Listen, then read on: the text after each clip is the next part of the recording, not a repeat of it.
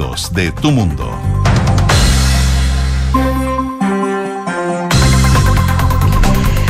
Una de la tarde con un minuto. Bienvenidos a Ahora en Duna, donde estaremos repasando las noticias más importantes de esta jornada, que en nuestro país, por supuesto, siguen estando marcadas por la situación de los incendios forestales.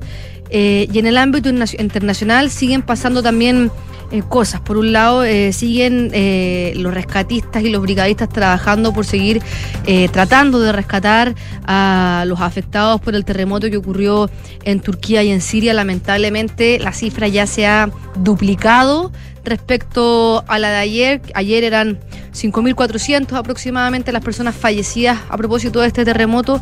Ya van cerca de 11.000 entre Turquía y Siria. Vamos a estar contándole también sobre eso y también de eh, Volodymyr Zelensky, el presidente ucraniano que viajó al Reino Unido, dio un discurso en el Parlamento y ahora en las próximas horas se prepara también para viajar y encontrarse con los líderes de Francia y de Alemania. Pero antes, revisemos los principales titulares.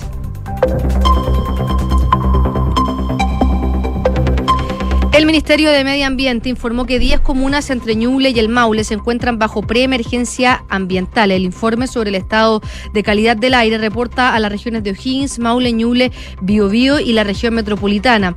En la capital, según indica el documento, la calidad del aire se encuentra en estado regular en las estaciones de Quilicura, Cerro Navia, Pudahuel, Parque O'Higgins, Cerrillos 2, La Florida, El Bosque, Puente Alto, aunque en Talagante se informa que el estado del aire es bueno.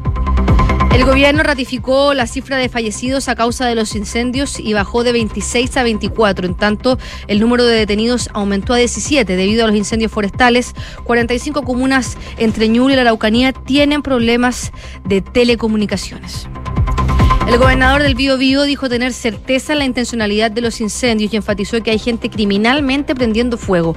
Rodrigo Díaz agregó que hay reportes de policías y de bomberos que acreditan sus dichos. Sostuvo además que en algunas comunas de su región debiera haber toque de queda. El Papa Francisco recordó a las víctimas y a los afectados por los incendios forestales que sacuden el sur de nuestro país. Durante la audiencia general de hoy, el pontífice dijo, saludo cordialmente a los peregrinos de lengua española, en particular a los que han venido de Chile. Encomendemos a las víctimas y a los afectados por los incendios en esa querida nación. Estados Unidos cree que el globo espía chino sería parte de un extenso programa de vigilancia, así lo informó The Washington Post, que enfatizó que desde la Casa Blanca han comenzado a contrastar datos con sus socios y aliados que han podido tener experiencias similares.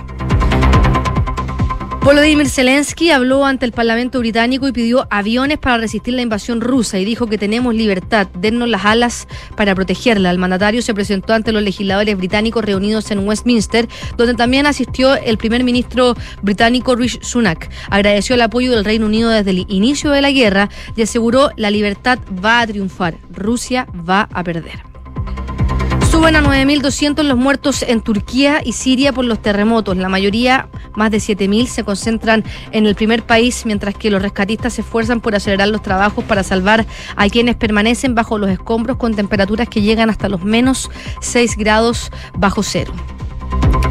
LeBron James se convirtió en el máximo anotador de todos los tiempos de la NBA. El alero de Los Ángeles Lakers sumó 38 puntos en el partido ante los Oklahoma City Thunder y pasó a Karim Abdul-Jabbar, que ostentaba una marca de 38.387 puntos. El ganador de cuatro niños de campeón se demoró 20 temporadas en alcanzar este récord. Una de la tarde con cinco minutos. Hace pocos minutos el gobierno entregó un nuevo balance respecto a los incendios que sacuden y afectan al sur, centro y sur de nuestro país. Eh, el gobierno volvió a ratificar eh, que son 24 las personas que han fallecido a causa de los incendios forestales. Este nuevo balance fue entregado por la ministra del Interior, Carolina Toa, que está encargada de entregar estos detalles y dijo que hasta el mediodía se calculaba que habían 311 incendios forestales a nivel nacional y 84 de ellos se encuentran todavía en combate.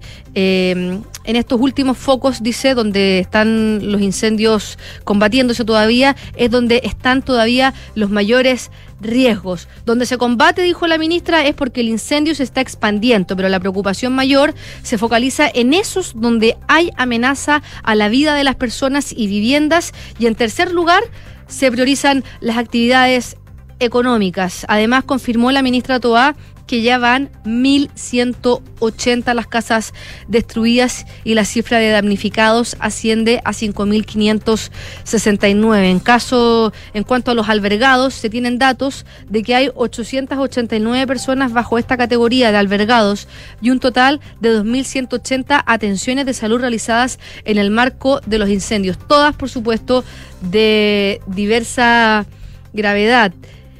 Eh, dentro también de, la, de las noticias que ha dado la ministra Toá, es que se refirió, por, por ejemplo, a la falla del Ten Tanker que subimos hoy día en la mañana, que tuvo una fisura en una de sus válvulas, según dijo eh, el subsecretario del Interior, Manuel Monsalve, eh, la ministra Toa se refirió a esta situación y dijo que obviamente genera frustración, pero enfatizó que el despliegue de naves al que se ha llegado en nuestro país es algo al que nunca habían logrado alcanzar respecto a la cantidad de aeronaves entre el TEN Tanker, entre aviones un poco más pequeños y también helicópteros. Es algo que eh, nunca había llegado a este nivel y que se ha construido con múltiples aportes, tanto del sector privado como del sector público y también con ayuda internacional. Explicó, se refirió a, una situación muy puntual que se viralizó ayer, que fue que un brigadista español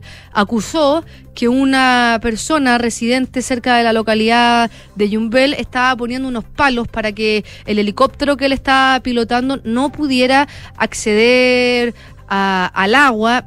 Y contaba este, este brigadista en un, en un video que se viralizó en las redes sociales, principalmente de, de T13, que donde ellos estaban tratando de sacar agua hasta el punto donde tenían que vertirla para poder controlar el incendio, se demoraban 10 segundos. Y como le estaba impidiendo llegar a, esto, a, este, este lugar de agua, tenían que desplazarse hasta un sector que se llama Yumbel Estación. Y eso ralentizaba bastante la operación porque de 10 segundos aumentaban a 3 o 4 minutos. Entonces la situación estaba siendo bastante compleja. La ministra del Interior se refirió a, la extracción de recursos y de bienes de, de privados y en ese sentido explicó que cuando hay estadio de emergencia, el Estado tiene todo el derecho a requisar los bienes que sean necesarios para enfrentar una emergencia. Las personas no se pueden oponer a esto y luego el Estado va a compensar. De hecho, más temprano,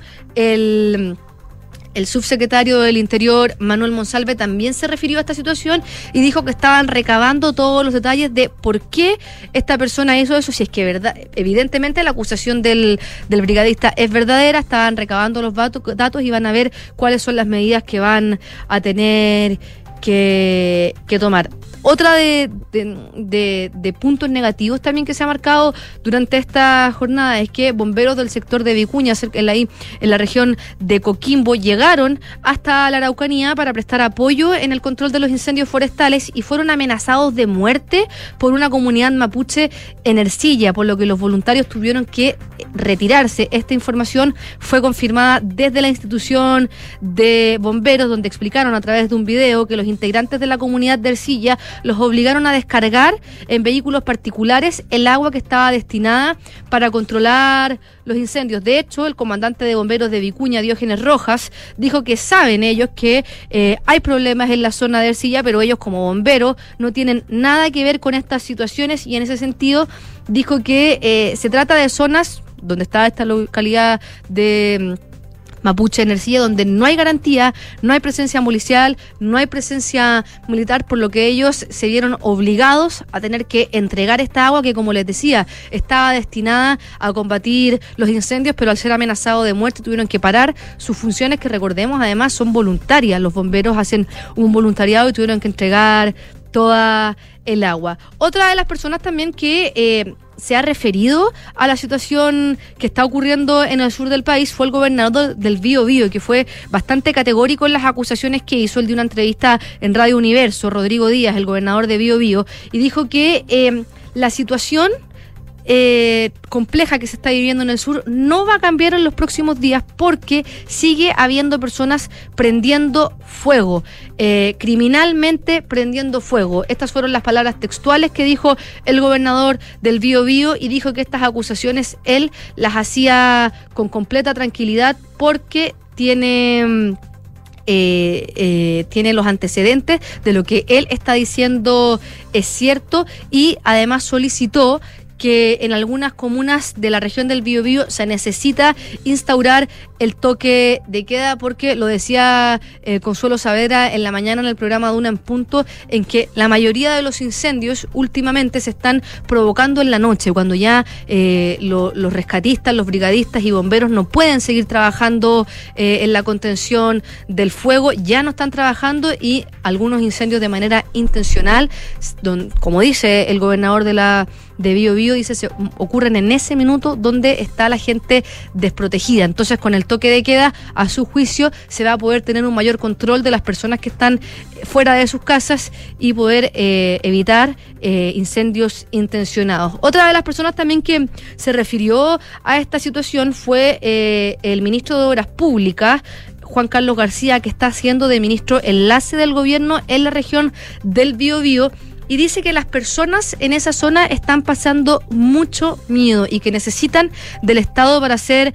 contenida. Dijo que la gente del Biobío en una entrevista con Radio Cooperativa siente que la situación de los incendios ha sido peor que lo que sintieron para el tsunami del 2010. Recordemos que Ñuble, la Araucanía y también el Biobío están bajo estado de excepción constitucional. Asimismo, en cuanto a las labores que se realizan en la región, el ministro García destacó que ha habido una gran colaboración del sector privado con el sector público dice que principalmente lo han visto con las empresas forestales que han puesto a disposición toda su maquinaria, todas sus aeronaves, sus brigadistas para poder ir coordinando estrechamente con la CONAF el ataque a los incendios. Ya a propósito de lo que solicitaba el gobernador del Bío Bío, el ministro se refirió al toque de queda y dijo que eh, él dice que es una herramienta que no van a dudar en tomar en el momento que consideren que sea necesaria. Lo cierto es que eh, desde ayer, donde fue la reunión entre los partidos de oposición y de gobierno, el punto principal en discusión fue el toque de queda y cada vez más autoridades también regionales, como el gobernador del Bío Bío, están solicitando el toque de queda porque creen que esa es una herramienta que hay que utilizar para poder empezar a contener y frenar los ataques incendiarios. Una de la tarde con 14 minutos.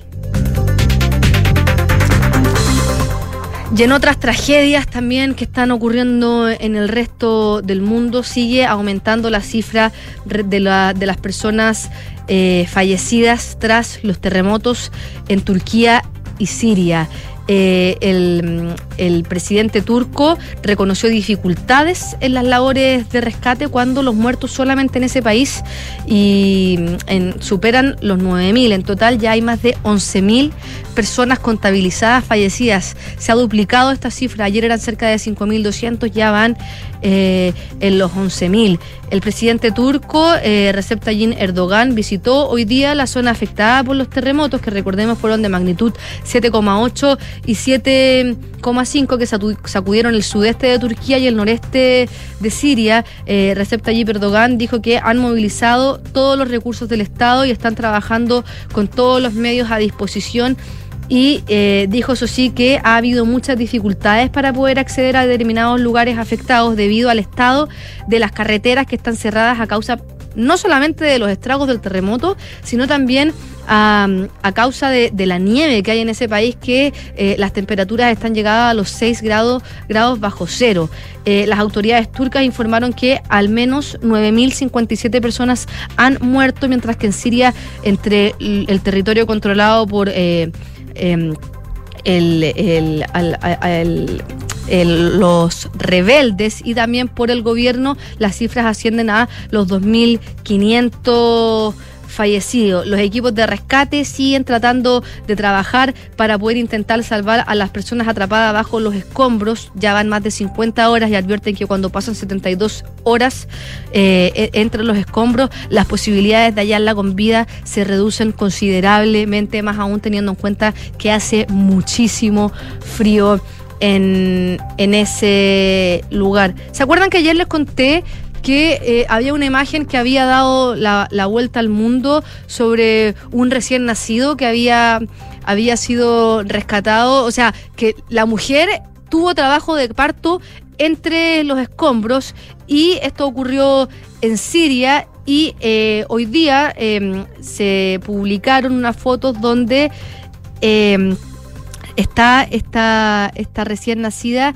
eh, recuperándose en un hospital de Siria. Esto fue en una localidad que se llama Jindirez, al noroeste de Siria. Lamentablemente se confirmó que su mamá murió tras dar a luz su padre, sus cuatro hermanos y su tía también fueron víctimas de este terremoto, por lo que este menor se encuentra recuperándose en el hospital de Afrin, al que llegó con algunas laceraciones, heridas y también hipotermia, es lo que em, dicen eh, el doctor Hani Maruf, que, de, que trabaja en este hospital, dijo que llegó con los miembros entumecidos por el frío, su tensión había bajado, le hicimos los primeros auxilios y la pusimos bajo perfusión porque había estado demasiado tiempo sin ser alimentada, explicó este doctor que pese al estado de las contusiones, el estado de esta menor es estable.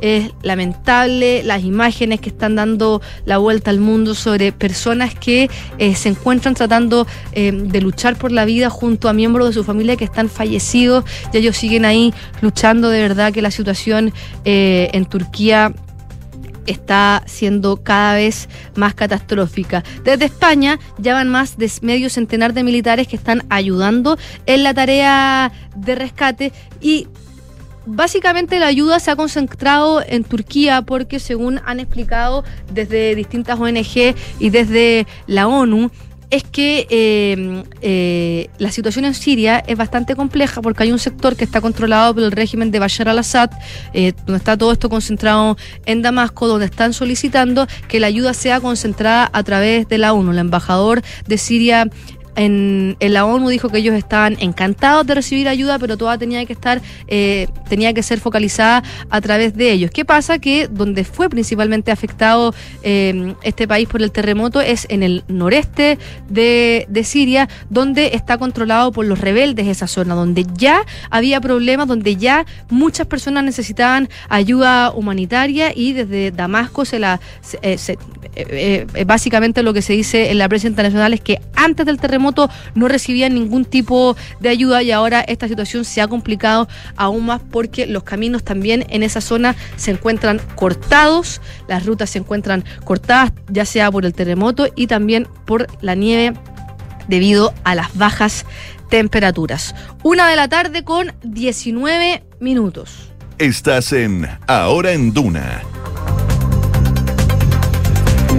Otra de las noticias internacionales que ha marcado esta jornada fue que el, el, presidente de Ucrania, Volodymyr Zelensky, viajó por primera vez al Reino Unido desde que empezó la invasión Rusia a ese país. Se reunió con el primer ministro británico Rishi Sunak. Fue al Parlamento británico donde dio un, discurso ahí ante en la Cámara de los Comunes y eh, ¿Qué fue lo que dijo? Bueno, eh, dentro de las cosas que él dijo fue agradecer a eh, el Reino Unido porque dijo que desde el minuto uno, cuando Boris Johnson era el primer ministro de ese país, el Reino Unido le dio todo su apoyo desde, desde el minuto uno, cuando nadie creía posible poder ayudarlo y que la ayuda de ellos fue clave para, para poder sumar a la cantidad de aliados que ya lleva. Dijo de hecho que eh, Ucrania y sus aliados han creado una verdadera coalición de amigos. Dijo, eh, logró resultados destacables y pidió nuevamente sanciones contra Moscú. Dijo, el mundo necesita el liderazgo del Reino Unido, igual que necesita la valentía de Ucrania. Y en esa línea aplaudió, como les decía, la decisión del gobierno británico de entregar carros de combate a Kiev y agradeció al primer ministro Rishi Sunak por lo que lo nombró como un paso poderoso de defensa. Dentro de las otras cosas que solicitó es la entrega de misiles de largo alcance para poder lograr que el mal se retire totalmente. Esas fueron las palabras que Zelensky utilizó y confirmó y se reunió además con el rey Carlos III, que lo recibió en, sus dependencias, eh, estuvo con ello, ya eh, hay imágenes donde se ve al primer, quiero decir, al presidente de Ucrania, Volodymyr Zelensky, con el rey Carlos III. No ha trascendido todavía eh, el nivel de la conversación y qué fue eh, lo que discutieron. Solamente se ve una imagen donde el rey Carlos lo recibe y luego eh, caminan juntos hasta su despacho. dentro de las otras noticias es que Zelensky va a viajar a París. Ahí se va a reunir con el presidente francés Emmanuel Macron y con el canciller alemán Olaf Scholz en el Palacio del Eliseo, que es la sede de la presidencia de la República Francesa. Eso es eh, lo que está marcando la jornada respecto a la información eh, sobre la, invasión de Rusia a Ucrania. Y mm, dentro de, ¿se acuerdan que el, el año 2014 se mm, se estrelló un, un, avión, el Boeing 777 de Malaysian Airlines, que iba desde Ámsterdam hasta Kuala Lumpur, precisamente el 17 de julio del 2014, fue derribado por un misil Buk de fabricación soviética cuando estaba sobrevolando la región del Donbass, que estaba en ese entonces, el 2014, siendo controlada por los separatistas rusos. Bueno, en esa en esa en ese avión, las 200, 298 personas a bordo del avión, entre ellas que eran 196 neerlandesas, murieron. De hecho, eh, los investigadores internacionales dijeron hoy que había fuertes indicios de que el presidente ruso Vladimir Putin había decidido suministrar a los separatistas ucranianos el misil que derribó el vuelo MH17 en el este de Ucrania del 2014. Dijo... Eh, eh, este, esta investigación conjunta del equipo internacional de la JIT en un comunicado dijo que hay fuertes indicios de que el presidente ruso decidió entregar el Buktelar a los separatistas de la RPD. Eh, esto se da justo en, medio de que la noticia de que el fiscal, la fiscal neerlandesa Digna van Fotzler dijo que eh, se declaraba suspendida esta investigación sobre mm, la situación que terminó con la vida de más de 198 personas neerlandesas por falta de pruebas en una rueda de prensa en La Haya. Y dijo, llegó a su límite, se agotaron todas las pistas, las pruebas son insuficientes para otro tipo de procesamiento. Y en noviembre pasado, un tribunal neerlandés había condenado en ausencia a tres hombres, dos rusos y un ucraniano, a cadena perpetua por el derribamiento, la derribación de esta aerolínea. Una de la tarde con 24 minutos. Antes de dejarlos, quiero contarle algunas cosas.